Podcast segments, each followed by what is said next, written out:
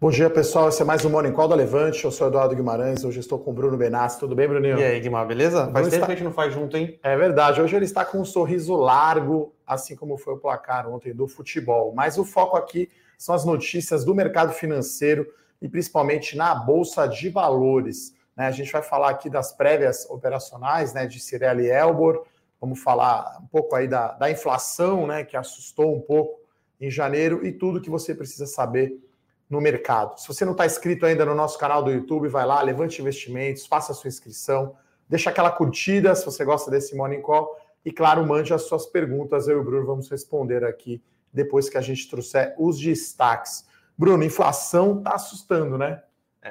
O GPM aí novamente veio aí para cima dos 2%, veio 2,37, né? A expectativa do mercado era 1, 1,82 ou 1,52, mas veio bem acima da expectativa de mercado. E é aquilo, né? Um país com câmbio disfuncional como é o brasileiro, que saiu do 5, bateu 5,50, que depende bastante de commodities. Um índice como o GPM, que é bastante impactado por isso, acontece. Então, é, me parece que tem alguma coisa fora do lugar. Ou é o dólar ou é o juros. Mas como a gente sabe que na conta padrão ali da paridade de juros, o que importa é o juros, né? O dólar na teoria é exógeno, a conta. Me parece que o juros está meio fora do lugar. Eu já falo isso aqui faz algumas vezes. É, não à toa, o relatório Focus tem aí já 3,25 para a Selic no final do ano, a taxa está em 2%, né? E aí o câmbio fica nessa volatilidade, né? Já que o juro fica. O juro é decidido basicamente quase uma vez por mês, né? Amanhã teremos. Aí, na verdade, começa hoje a reunião do Copom e Sim. a decisão sai amanhã. Não deve ter aumento amanhã, mas eu acho que o mercado já vai olhar, porque o GPM já está acumulando 25% em 12 meses, né? Então é um número alto. E quando foi? Acho que na, na semana passada tinha dado 23. Eu pedi aqui para se meu, é, meu proprietário estivesse vendo não, não aumentasse, né? O aluguel é 23%. Agora já está 25%. Agora é um quarto certinho. Então, É, o, o Brasil é uma economia relativamente fechada e indexada, né? São vários contratos aí que, que, que, que corrigem, né? É, você temos certos indicadores de inflação que corrigem contratos, né? No caso do aluguel de shopping center, também é o IGPDI, no aluguel é o IGPM, na construção civil tem o INCC, quer dizer, cada setor da economia tem um indexador, e aí aquela história que eu sempre falo também, que a nossa inflação aí pessoal, né, de você pegar aí alimentação, quem tem filho com educação na escola, plano de saúde, a inflação é muito maior do que esses 4,30, 3,40, Sim, né? é. 3,40, né, que foi o IPCA fechado para o ano de 2020, né? Então tem uma, uma, uma influência grande do câmbio e aí é algo que a gente sempre fica de olho, né? Não à toa no nosso produto lá, o, o portfólio Total Return, a gente tem uma parcela grande da carteira, deve ser quase 30%, né, Bruno? Mais ou menos, de 25 a 30 em IPCA mais, né? Porque sim. Tá certo que o IPCA, claro, não captura todo o IGPM, né? Obviamente, mas é um risco. Até a gente escreveu hoje aqui no Eu Com Isso de hoje, né? O dragão da inflação à espreita, né? Lembrando aí na época dos anos 80 e anos 90, principalmente antes do Plano Real, inflação, teve um mês de fevereiro que foi 80% de inflação. Acho que isso é impossível, mas uma inflação mais para 4, 4,5 parece ser razoável, e aí não faz sentido o juros ficar 2 e aí o câmbio fica essa loucura por conta disso, né, Bruno? É, lembrando que o juros real no Brasil hoje é mais negativo que nos Estados Unidos, o que é um absurdo, né? Você tem que parar para pensar que qual é o sentido de você ficar aplicado é de curto prazo, né? O de curto prazo, sim, sim, sim. O, o overnight ali, né? Então não faz muito sentido, né? Não, não parece fazer muito sentido. E lembrando que o Banco Central só consegue influenciar o juros de curto prazo. Por isso que a nossa crítica aqui é se o juros está no lugar certo. Porque não faz sentido nenhum. E é, é por isso que a, a moeda brasileira ela tem sofrido tanto nos últimos meses, né? Porque qual que é o sentido de você ficar aplicado no juros real é, negativo aqui no Brasil, sendo que você pode ficar no juros real menos negativo nos Estados Unidos? Esse é um dos motivos até que o, a balança comercial brasileira teve bastante, foi bastante positiva pelos, pelos exportadores, né? Vale, Petro, JBS, só que eles não estão internalizando dinheiro. Não estão internalizando dinheiro por quê? Porque não faz sentido para eles. Ele prefere ficar aplicado no overnight nos Estados Unidos do que aqui. É, até já fui, enfim, tesoureiro da Clabin, tinha uma trade, tinha muito dinheiro fora. Tem várias, várias alternativas, além do time deposit, né, que seria igual ao CDB lá fora. Né? Então você tem outras alternativas, realmente você vai trazer vai fechar o câmbio para trazer o dinheiro só quando precisar mesmo, né? Então, até vou pegar aqui, a gente sempre fala aqui da inclinação da curva né, de juros futura.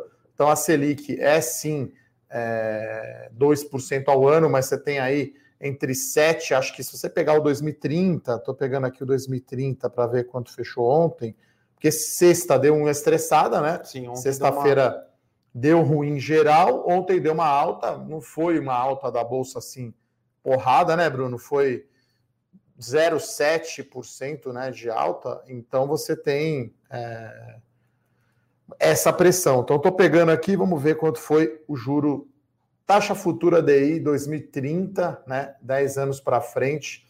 A gente está falando de uma taxa de 7,6%, né, pessoal? E o 25, que é a mais curta, está em 6,5%. Então, olha como está inclinado, isso tem a ver com gasto público, né? Tem a ver com o Congresso ali pensando em eleição de presidência da Câmara e presidência do Senado, e esquece as reformas que precisam, e tudo vai indo, e aí tem esse risco sim da inflação. Então, é, para a gente concluir essa parte, né? Para a gente entrar aí na parte de ações, reserva de emergência realmente você coloca nesse CDI que não rende nada, mas é o dinheiro da emergência. Sim. Né? É o da conta do dia a dia, a conta da internet, do telefone, do aluguel, da escola, das crianças. Então, você tem ali de três a seis meses de despesa ou de salário, é isso. Mas não vai, é pouco, né? É, você está falando aí de talvez, não sei, 50 mil, 30 mil, 40 mil, depende de cada um, esse número mágico varia para cada um. E aí, um montante pequeno não faz tanta diferença né, o rendimento. Né? Lembrando que é 2% bruto, né? Você ainda vai ter imposto de renda em cima, e dependendo da aplicação, pode ter. Se for tesouro direto, tem 0,2 agora o tesouro? É 0,2 de cortagem, é, é, é diminuiu bastante. Né? E, então, é, é algo que a gente vai ficar de olho aqui. A gente não acha que a, que a inflação vai explodir, mas pode acontecer sim no decorrer desse ano aí um ajuste nos juros, né? É, principalmente se a conta pública não não tiver. É, difícil um reforma. Né? Se continuar empurrando com a barriga, Sim. eu acho que podemos ter essa, essa questão. Então, realmente assustou mesmo esse número, né? O primeiro decênio, né? O IGPM 10, né? É, então assustou o número, veio muito acima, né? E a gente está falando aqui é, o IPCA, né? No acumulado de 2000 foi 4,50, né? Já então, acima da meta, já. É, já está acima da meta. Então, assusta um pouco. Indo para noticiário corporativo, a gente tem aqui as construtoras, até o Bruno brincou comigo, pô, tem quantas construtoras listadas tem, né? A gente está aqui quase todos os dias escrevendo meu com isso sobre as prévias operacionais, né? O setor imobiliário está bastante aquecido, então a gente vai comentar aqui do resultado da Cirela, que na minha opinião foi o mais forte, né? É, a Cirela, é importante observar que ela divulgou os números sem as suas controladas, né? Lembrando que ela fez IPO recentemente da Curi, da Plano e Plano e da Lavi. Então a Cirela acelerou bem lançamentos no quarto trimestre. Vou pegar o número exato aqui.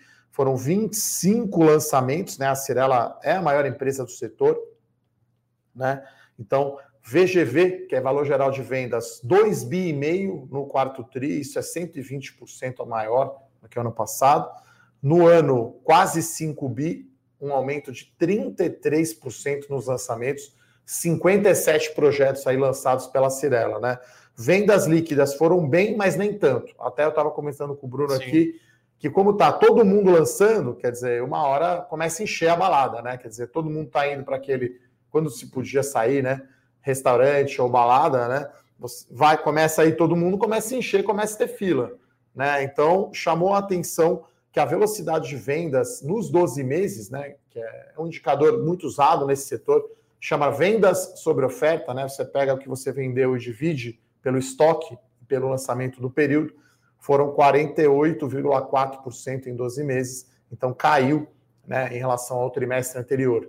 É claro que as empresas estão focando muito em vender estoque pronto, né? A Cirela vendeu 310 milhões de estoque pronto, 17% do total. Então acelerou o lançamento, os lançamentos da Cirela foram bem vendidos, né? No trimestre, esse VSO foi de 38%, então foi porrada.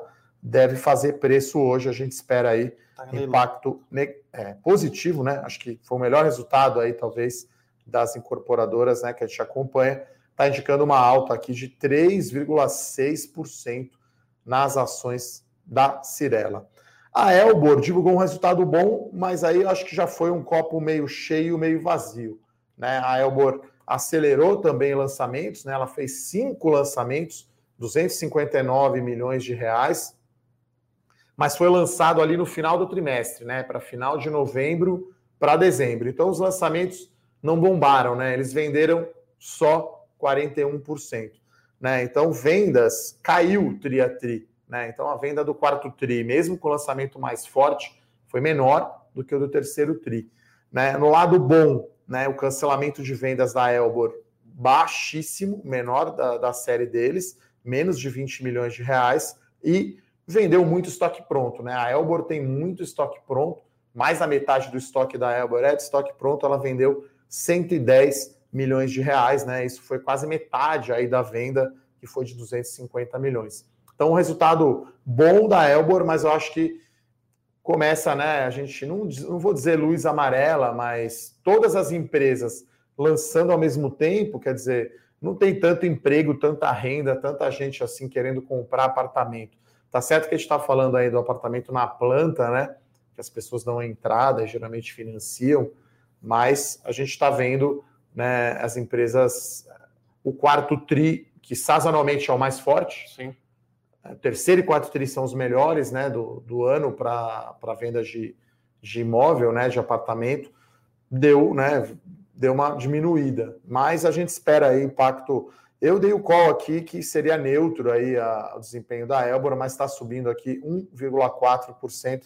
Cirela já abriu aqui subindo 3%. A gente não falou, né? Mas hoje está um dia positivo aqui com a volta do feriado lá nos Estados Unidos, né, o dia de Martin Luther King, né, Bruno? 0,7 de alta aqui no Ibovespa Futuro, dólar em queda 5,25. E o nosso avista aqui abriu subindo 0,7. Então, é, lembrando parece... que hoje tem Janet Yellen discursando no, no, no Senado, né? Então o mercado está esperando para ver o que ela vai falar, que ela vai ser secretária do Tesouro, né? Ela vai ter o, a chave do cofre é, do governo americano. O maior cofre do mundo. O maior cofre, o cofre infinito, eu diria, né? O cofre ah. do tio Patinhas. Então, o mercado está com uma expectativa positiva, porque ela vai falar que tem que colocar mais dinheiro na economia, é, vai bancar o pacote fiscal do, do, que o Biden quer aprovar de 1,9 trilhões de dólares. Então, o mercado lá fora é, não teve negociação ontem, então não refletiu os bons dados da economia chinesa, né? Porque não teve negociação Sim. nos Estados Unidos ontem. PIB da China 2,3 de alta no ano de 2020 mesmo com pandemia, o quarto tri veio acima. Sim, e tem a expectativa com a Janet Yellen hoje é, discursando no Senado. Então, é, hoje eu acho que a gente está no, no banco de passageiro da, do, do, da liquidez mundial, né? Então, por isso que eu acho que hoje a Bolsa vai ter um, um desempenho favorável aqui. É, e aí fica a expectativa também amanhã, né, da posse do Joe Biden, né, finalmente tomando posse, e vamos acompanhar, claro, o discurso aí, a fala da nova secretária do Tesouro Americano, né? Então, é, isso é bem positivo, né? Maior economia do mundo, como o Bruno falou, tio Patinha jogando dinheiro lote, né? O novo pacote, né, de quase 2 trilhões de dólares do Sim. Congresso americano, mais Fed jogando dinheiro e resultado de companhia americana vindo bombando. Né? É, hoje teve Goldman Sachs, teve o Bank of America, e tem a Netflix depois do pregão, né? Os bancos nos Estados Unidos estão vindo com resultados acima da expectativa, né? Tá tendo uma realização ali, uma realização mais, acho que mais por. Subiu bastante, né? Os bancos, acho que desde, desde setembro ou outubro, subiram forte nos Estados Unidos, subiram bem mais forte que no Brasil. Então o pessoal aproveitou os bons números para dar uma realizada. Mas os bancos nos Estados Unidos podem ter, na verdade, podem ter, não, não, tiveram bons resultados. Então a gente espera que os bancos do Brasil também tenham, né? É, hoje então um dia positivo aí de fora a fora. A Vale aqui está caindo, né? Ligeira queda ali no preço do minério. Petrobras aqui retomando a alta, né? O petróleo em alta, bancos aqui, Banco do Brasil e Itaú subindo 0,7, está mais ou menos subindo aí em linha com o índice. A gente tem a notícia aqui internacional, né? Da Tesla, né? O seu modelo Y é entregue na China. Né? Lembrando que a Tesla aí chegou agora a ser outro gigante aí. Sim do mercado, né? Vale, vale trilhões de dólares, né? Vai ser talvez, pra, acho que é o primeiro ano fiscal que eles vão conseguir ter lucro líquido, né? Em 12 meses. Então, é, é revolucionário o Elon Musk, a gente concorda, mas parece que no, nos múltiplos que negociam não parece fazer muito sentido, né? Mas é, e essa notícia não, é argumento, não vai né? fazer cosquinha, né? Não vai simplesmente em 2020, né? Tem umas ações aqui subindo 743%. É um negócio é a própria Tesla. Absurdo, né? É, e aí tem a concorrente chinesa que está tá subindo mais de 1.100%. Então, é, NIO, é, né? NIO. Né? É um mercado novo. É, muitos países dizem que até 2030 vão diminuir bastante é, a, o percentual de carros movidos a, a, combustível, né? Só que tem que, tem, tem que ser feito muito capex para isso acontecer, né? Não é hoje em dia você tem um carro elétrico, existem alguns problemas de, de, de carregamento mesmo, né? De que a combustível que você anda. Então, é, me parece que o mundo está surfando muito numa onda de é, contra os combustíveis fósseis, mas não o, o investimento de capex necessário, né? Para que você consiga atingir esse número de carros é, andando a, a energia elétrica, né? Não, não acompanha, né? A bateria. Então tem algum, algumas coisas que precisam andar é, em conjunto, até né? tem o, né, o filme clássico que a gente sempre fala aqui, né? A Grande Aposta, né? The Big Short, que é baseado no livro do Michael Lewis, tem o filme. E aí o, o, o Dr. Burry, que é o personagem lá do fundo que ganha muito dinheiro, que é vivido aí pelo Christian Bale, tá short em Tesla, ou seja, está operando vendido. Eu acho que é difícil aí peitar, né? Shortear, pode tomar um calor, assim como no filme ele ficou errando perdendo dinheiro dois anos, até que o mercado imobiliário americano realmente as, as cotações caíssem, mas ele está short aí em Tesla. A gente só prefere ficar fora, não pôr na carteira. Acho que short pode dar um calor aí. É, e tem um problema também, né? Porque ele tava, ele só pagava o prêmio, né? O prêmio dele era estabelecido quando ele tinha que pagar. Num short que você shorteia uma ação que nem Tesla, você pode perder infinito. É, o que o Bruno se refere, né? Até a gente aproveita, tem uma novidade hoje, né, Bruno, no Bolsa 3.0. Então, Bolsa 3.0 aí tem opções, né? Que aí a opção você paga um valor X, você sabe quanto é a sua perda. Diferente de você operar vendido, talvez com um termo, que aí pode ter chamada de margem, aí você pode perder infinito, como o Bruno falou. Sim. Conta aí das novidades, então, do Bolsa, é, Bruno. A gente começou o Bolsa 3.0 no ano passado e a gente tinha como objetivo entregar de duas a três, quatro operações por por mês, né? Agora a gente deu uma evoluída aqui no, no produto, né? A gente está entregando entre 5 e 10 operações por mês. Então, quem quiser conhecer o produto, pedir para a produção é, colocar o link aí. O produto está tá bastante, bastante positivo, é, bastante operação, a carteira com bastante giro, algumas opções. Então, estou bastante satisfeito com o que a gente conseguiu entregar nesse ano aí, pensando, lembrando que os últimos 12 meses aí foram meses bastante desafiadores, tá? É, o produto, né? O Bruno o Rafael Bevilacqua é o responsável né, pelo produto, o estrategista-chefe da Levante. Ele conhece muito opções, né? Ele trabalhou em fundo, né? Era trader no bom sentido, né? Colocava na reta, como a gente fala. Aí, junto com o Bruno, os outros analistas da equipe aqui, eles preparam o Bolsa 3.0, relatórios semanais, mas podemos ter aí relatórios extras, né? Como vendendo uma opção que subiu demais, colocando Sim. outra, saindo de uma empresa, de um setor, entrando em outro pode ter long e short. Então, eu pedi para a produção colocar aqui, tem um vídeo, né? Imagino que seja o Rafael aí explicando como funciona o produto, né? E aí a gente tem agora uma quantidade maior aí de operações, né? Um giro um pouco maior, né? Então, eu diria que é o produto aí mais curto prazo da Levante, né? No bom sentido, claro, né? A gente tem aqui, mantemos ainda análise fundamentalista para colocar o papel na carteira, né? Não é gráfico, não é day trade, tá, pessoal? Continua sendo fundamentalista, mas dentro do mês aí, talvez uma, uma carteira que deve ter aqui 20, 25 20, posições. 20 papéis. Talvez me, mexa de 5 a 10 posições, como o Bruno falou. Antes era de 2 a 5. Então, praticamente dobrou aí a quantidade de operações. E o pessoal que é assinante aí tem gostado, né?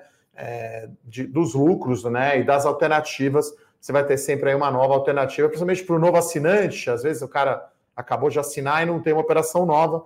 É, muito legal aqui. Vamos começar agora a responder as perguntas. Acho que a produção já colocou o link né, para o Bolsa 3.0. O Rodrigo fala aqui que é de Guarulhos e é assinante. Small Caps, melhores ações, carta e dividendos. Tá mandando os parabéns aqui pelo conteúdo. Obrigado aí, é, Rodrigo, pelo elogio dos produtos. A gente procura aí fazer né, um produto com uma linguagem adequada para os nossos assinantes, né? Com, com a carteira recomendada, acho que para quem está começando é importante, né? Todo produto você vai ter uma binha ali à esquerda. Carteira recomendada, que tem qual papel, até que preço comprar e qual percentual da carteira, Sim. e todos os relatórios. Né? Melhores ações bateu 150 relatórios. O de hoje aqui, Small Caps, que acabou de sair, já está no número 89. Bolsa e carta deve ter por aí também. A bolsa nem conto, mas é infinito. É, então, já estamos aí praticamente a Levante chegando quase a três anos no ar aí, três anos aí produzindo relatórios, tá? Uh, uma pergunta boa aqui do Matheus. É, ele acha que o mercado está superestimando a capacidade de produção das vacinas. E o cronograma de vacinação, Bruno. Ele acha que as pessoas normais serão vacinadas só em 2022. O que, que você acha? Ah, é, é uma questão interessante, né? A gente está vendo que tem um problema do, é, do princípio ativo que está parado na China, né? Para o Brasil continuar a produção é, com as vacinas tanto da Oxford como da, da Sinovac, né? que a Sinovac quem produz é o Butantan, que tem uma capacidade de, de produção bem maior do que a do, do, da Fiocruz, né, que é a que produz da Oxford. A gente tem que ver como é que vai ser, tá? Se a gente realmente não conseguir trazer esse carregamento de matéria-prima, pode ser que a gente tenha algum atraso. Mas tem um outro ponto interessante. A da Johnson está para ser aprovada, né, que é da Janssen, né, que é, a, é o braço farmacêutico da Johnson. Tem a Sputnik, que está para foi pedida aqui russa. a russa, que foi uma pedida. É... Que é uma marca de vodka, né? Horrorosa, que vinha um, um filetinho de baunilha dentro da garrafa. Só quem tem mais idade vai lembrar disso aí. Fecha parênteses. Então, parece que vão ter outras vacinas disponíveis aí no curto prazo. Então, pode ser que falte de algumas que a gente já tem encomendada e pode sobrar de algumas que estão sendo desenvolvidas agora, né? Então, é, ainda é difícil saber se vai faltar ou se vai sobrar. Mas eu acredito que a gente vai conseguir vacinar boa parte da população ainda em 2021. Tá? É, tem essa questão de logística, né? O Brasil sendo um país continental, né? E, e acho que agora, infelizmente, aí com essa. Com Manaus, né? Que a gente viu o caos que está lá, eu acho que agora chama mais atenção, né? Até é, o lado bom aí da internet, de ter informação muito ampla, você vê aquela nova política de privacidade de WhatsApp, eles já suspenderam né? Todo mundo batendo forte nesse ponto. Então, enfim, é algo que é risco sim, mas eu acho que o risco sim. maior talvez seja a conta fiscal, né, Bruno? Sim, não, isso é com certeza. O Brasil precisa é, dar um arrumar o fiscal.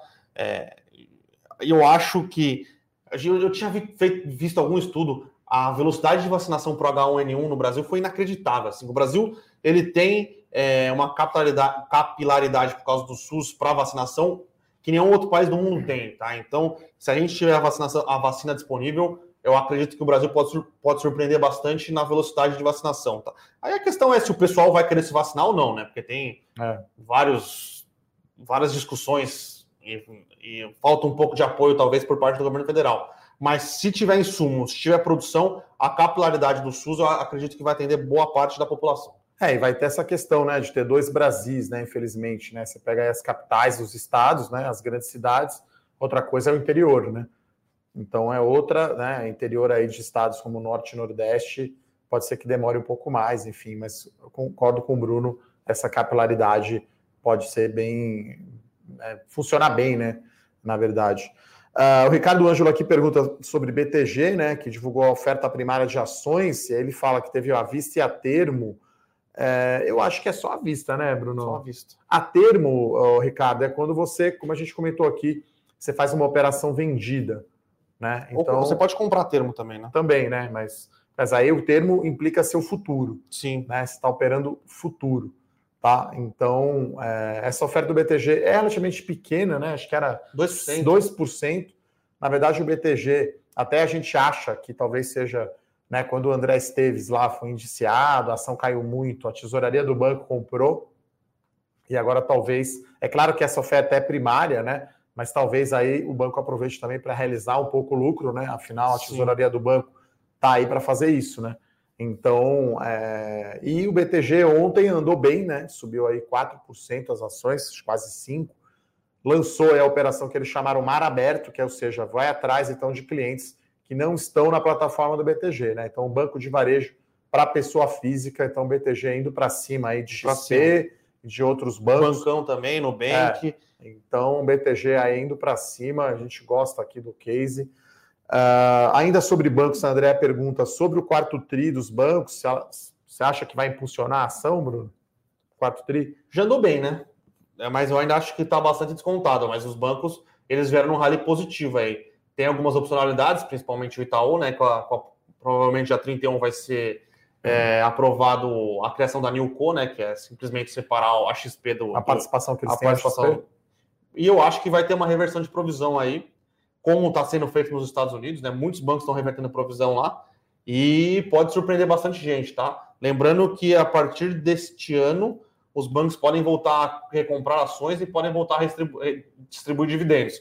Então, são outros dois pontos positivos aí. É, acho que esse quarto TRI, André, a gente vai ficar muito de olho nas provisões do TRI, né, no guidance do ano de 2021, que geralmente os bancos, quando fecham o ano, fazem lá aquela reunião aberta, né, a PNEC, Sim. reunião pública, costumam divulgar o guidance, e, como o Bruno falou, né, não tendo mais essa proibição de distribuir dividendo e fazer recompra de ações, né, o banco pode usar para fazer recompra né, no mercado e eu acho que talvez agora não faça a reversão de provisão. Acho que banco, os bancos brasileiros são muito conservadores. Eu acho que eles vão deixar para fazer no decorrer de 21. Porque no decorrer de 21 a gente pode sim ver um aumento sim. da inadimplência, né, com o fim do auxílio né, do, do, da pandemia. Né, vai ter um, um baque sim no consumo, na renda, talvez uma piora no emprego. Vai, pode ter aumento de inadimplência, então o banco não vai reverter agora. Mas Pode se... reverter uns pouquinhos, vai. Um pouquinho acho que ele já reverte agora. É que eu acho que se ele provisionar menos. Já, já é meio já, que uma reversão. É, né? já é uma reversão. Justo. Mas o que ele fez para trás, eu acho que agora ele não reverte. Ele pode agora, nesse TRI, provisionar menos, porque ele está vendo as coisas mais em linha. No decorrer do ano, ele vai ver se não tem esse aumento na adimplência. E aí, como a gente está falando de prazo longo, né, pessoal, para investir, banco é um setor que a gente acha que vai outperformar o índice e paga dividendo. E aí o dividendo maior vai vir no ano mesmo, né? Sim. Hora, é, toda empresa é assim, né? Você vai esperar o resultado do ano para saber se deu lucro, para saber se vai pagar um dividendo maior. Então, quando a gente estiver falando aqui em janeiro 22, né, você já vai saber qual terá sido o dividendo. E aí o, o payout, né, como a gente chama, percentual do lucro distribuído, pode ser dois terços, 70%, 60% ao passo que estava limitado a 25%. Sim. E aí a gente está falando de retornos de dividendos de 5%, 6%. Tranquilo, assim, mole, 300% do CDI, que não quer dizer grande coisa, né? Mas 6% ao ano limpo aí de imposto de renda. Vamos ver aqui, Bruno, outras perguntas.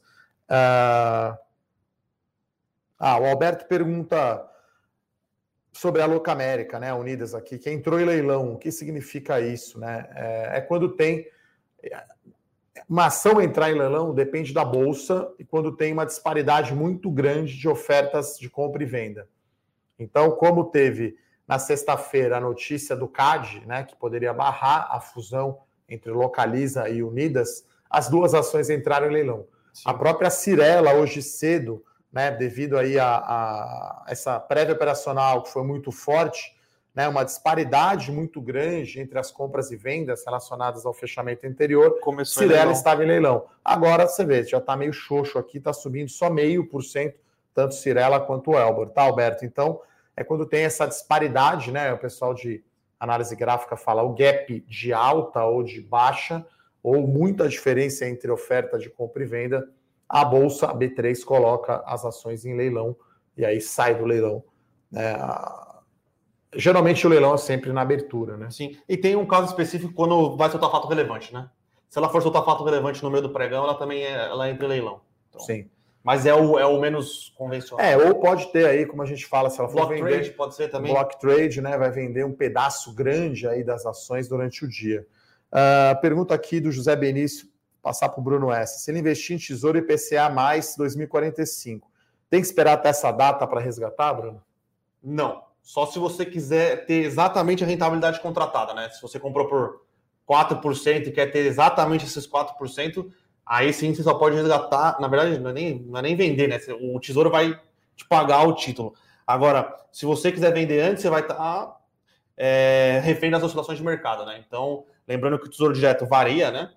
Muita gente acha que porque é renda, é renda fixa não varia, o Tesouro Direto varia conforme as, normalmente conforme as oscilações das taxas de futuras. Então, se o Brasil tiver um problema com um problema fiscal maior é, do que ele está agora, muito provavelmente as taxas de juros futuros vão estar tá para cima. E quando você quiser vender seu título Tesouro é, IPCA 2045, o Tesouro vai te recomprar é, num, num, num preço unitário maior, né? Então você vai perder dinheiro nisso. Então tem que ficar sempre atento. Tem é, recompra. E, e, quanto mais longo o título, maior, maior a volatilidade. Isso. Um dia, então, que o juro futuro caia ou suba meio por cento, vai fazer um efeito enorme nesse título 2045. E outra coisa, todo mundo esquece, né? Tem a tabela regressiva do imposto de renda. Então, o ideal é vender a posição do tesouro depois de dois anos, senão você vai pagar mais imposto. O imposto começa com 22,5, 20, 17,5 e depois de dois anos chega a 15.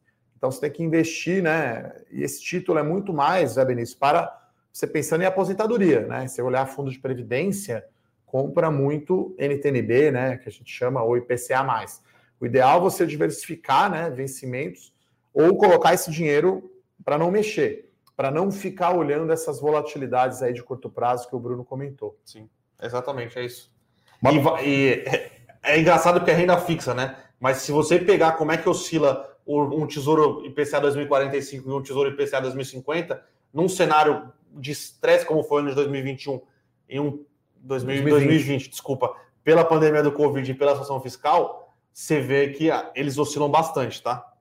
É, é, pode ser uma volatilidade aí de 20% ao ano, quase uma volatilidade de ação, Sim. tá? Esse título longo, ele tá bem na fronteira ali, deve ter até uma vol maior que fundo imobiliário, de repente. Bem, bem, bem maior. É.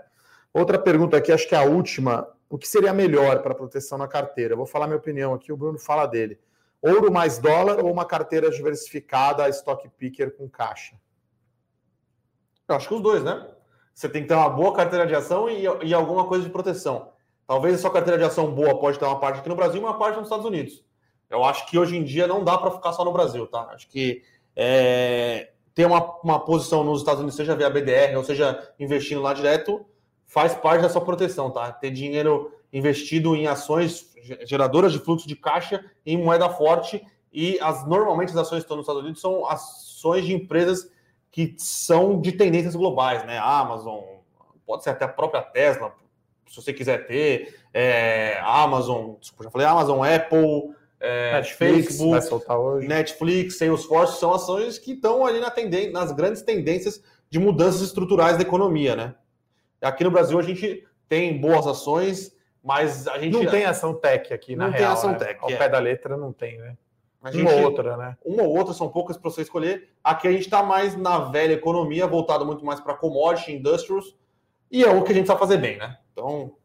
É, eu acho que depende do tamanho da posição. Eu acho que ouro e dólar tem que ser posição pequena. 3%, 5%, vai, se você for extremamente risk averse, aí tá com medo que o Brasil vai virar uma Venezuela, né, aqui. E aí importantíssimo investir fora, né? Não à toa a gente lançou no passado o produto Investimento Global, com carteira tanto de ação fora quanto de BDR, mas assim, o princípio da Levante é diversificação com stock picking e caixa.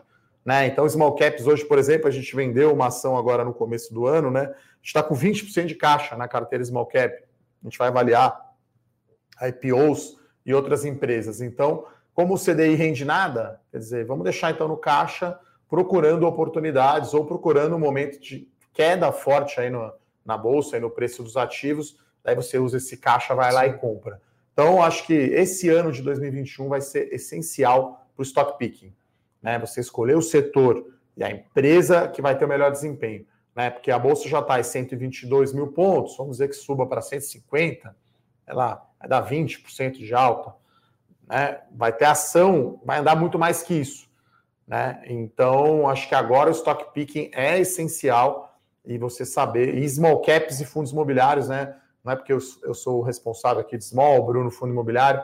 Acho que esse é o ano, né? Foram os patinhos feios aí, talvez, Sim. de 2020, ficaram para trás, né? A chamada segunda linha. Até saiu um estudo interessante da Economática, o fundo mais líquido imobiliário negocia só 8 milhões de reais por dia, né? E saiu esse estudo da Economática, na verdade, se a gente tem um pouco menos que 2 milhões de investidores em fundo imobiliário. Ainda é pouco, né? Ainda está começando, na Bolsa tem 3,200 e o papel mais líquido ainda é 8 milhões de reais só, né, Bruno? Então é tem um caminho a ser. Tem bastante coisa para desenvolver no, no, no, mercado de fundos imobiliários.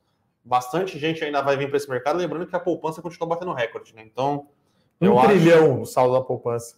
Eu acho que com o brasileiro já está ganhando educação financeira, mas conforme isso for evoluindo, cada vez mais vai ter investidor em fundo imobiliário, em, na, na, próxima, na, na própria Bovespa, em fundos de investimento. Então, é, o Brasil é bastante atrasado em, na, no, na, no investimento da população, né? Lembrando que antes era muito fácil também investir, né? Você comprava título do governo te garantindo 14,5 IPCA, ou comprava IPCA mais o NTNB chegou a pagar IPCA mais 8, IPCA mais 9. Então você não precisava fazer muita. Teve pré que deu 13, 14. 17, né? 18. É. Você não precisava fazer muita força para ter uma rentabilidade é, boa e sem riscos, entre aspas. Né? Então, agora com a, com a taxa de juros baixa, eu acredito que os 2% não é, a, não é o, o nível dos juros do Brasil, mas talvez sejam 4, 5. Então você vai ter que botar seu dinheiro para trabalhar para você ter uma rentabilidade pensando na sua aposentadoria, né? Outra pergunta aqui, essa é rápida, né? Fundo mútuo da Vale ou Vale? Vale, João, é melhor. E tem uma ideia boa aqui do Paulo, ele está falando assim: Bruno e Edu, se o Palmeiras ou São Paulo foram campeões, por que não sorteia uma assinatura grátis? São Paulo campeão, a gente vai sortear duas assinaturas grátis. Como eu acho que é improvável, infelizmente acho que vocês não vão ganhar. Já o Palmeiras tem chance de ganhar três títulos, ó, três, né? Porque Mundial do Bayern não vai ganhar, né? Acho que e... não, acho que não. E ontem teve treino, né? Estão deixando a gente sonhar. Como é que foi o treino ontem? Ah, ontem foi um famoso baile. Não foi treino, foi baile. Então, mas foi só uma lavada, uma lavada na alma do Palmeirense, que a gente passou aí 4, 5 anos jogando melhor que o Corinthians, metendo bola na trave e perdendo de 1 a 0 com gol de cabeça ou do jogo do Gil. Então, ontem foi uma lavada na alma. Bom, já, mas, já fizemos. Eu vou, eu não posso. O Guima tem é, punch para falar que vai sortear, eu vou falar com o Rafael e tentar, se o Palmeiras for campeão, até porque ele se diz palmeirense, se o Palmeiras for campeão, se a gente consegue sortear uma série aí. É, e a gente deve fazer live, né? Faz Sim. um tempo até que a gente não faz, né? Fazer uma live é legal também fazer um sorteio. Privilegiar aqui a nossa audiência, né? Agradecer as perguntas de todos. É, a nossa produção colocou aqui o contato do WhatsApp, né? Quem teve interesse aí nessa promoção, né? É, do novo Bolsa 3.0. Então, o WhatsApp aqui do atendimento, Bruno lá, que está sempre à disposição. Uh, tem uma última pergunta aqui do Alessandro. A gente está avaliando sim o IPO da Espaço Laser, tá? Provavelmente teremos relatório. Né? A gente sempre faz assim quando tem relatório de IPO, né? A gente coloca primeiro para os nossos assinantes na plataforma e depois a gente disponibiliza para todo mundo, né? Essa é a contribuição aí da Levante para a educação financeira, colocando análise, Sim. recomendação, né, se entra ou não e até que preço dos IPOs gratuitamente aí para toda a nossa base, para toda a nossa audiência, né? Então, o João brincando aqui, se o Palmeiras for campeão mundial, pode sortear até Levante. Não, não, o Levante oh. tem um valor demais, né? LVNT3, então a empresa, enfim, é, não dá para sortear a empresa não, meu amigo. É improvável esse evento do Palmeiras campeão mundial em cima do Bayern, mas é futebol, é um jogo só, tudo é possível. Né? Então é isso, pessoal. Gostaria de agradecer a tua presença do Bruno. Sim. Mais algum comentário final aí? A série não sei se eu posso sortear, mas se o Palmeiras ganhar a Libertadores, eu já falei aqui, vou falar de novo. Vou cortar o cabelo igual o Rony Rústico. Meu Deus, hein? É isso então, pessoal. Um pouco fanfarrão aqui o nosso amigo palmeirense, eu São Paulino mais realista. É isso. Agradecer a todos, então. Muito obrigado, um abraço, até a próxima. Tchau, tchau. Valeu, Brunão. Valeu.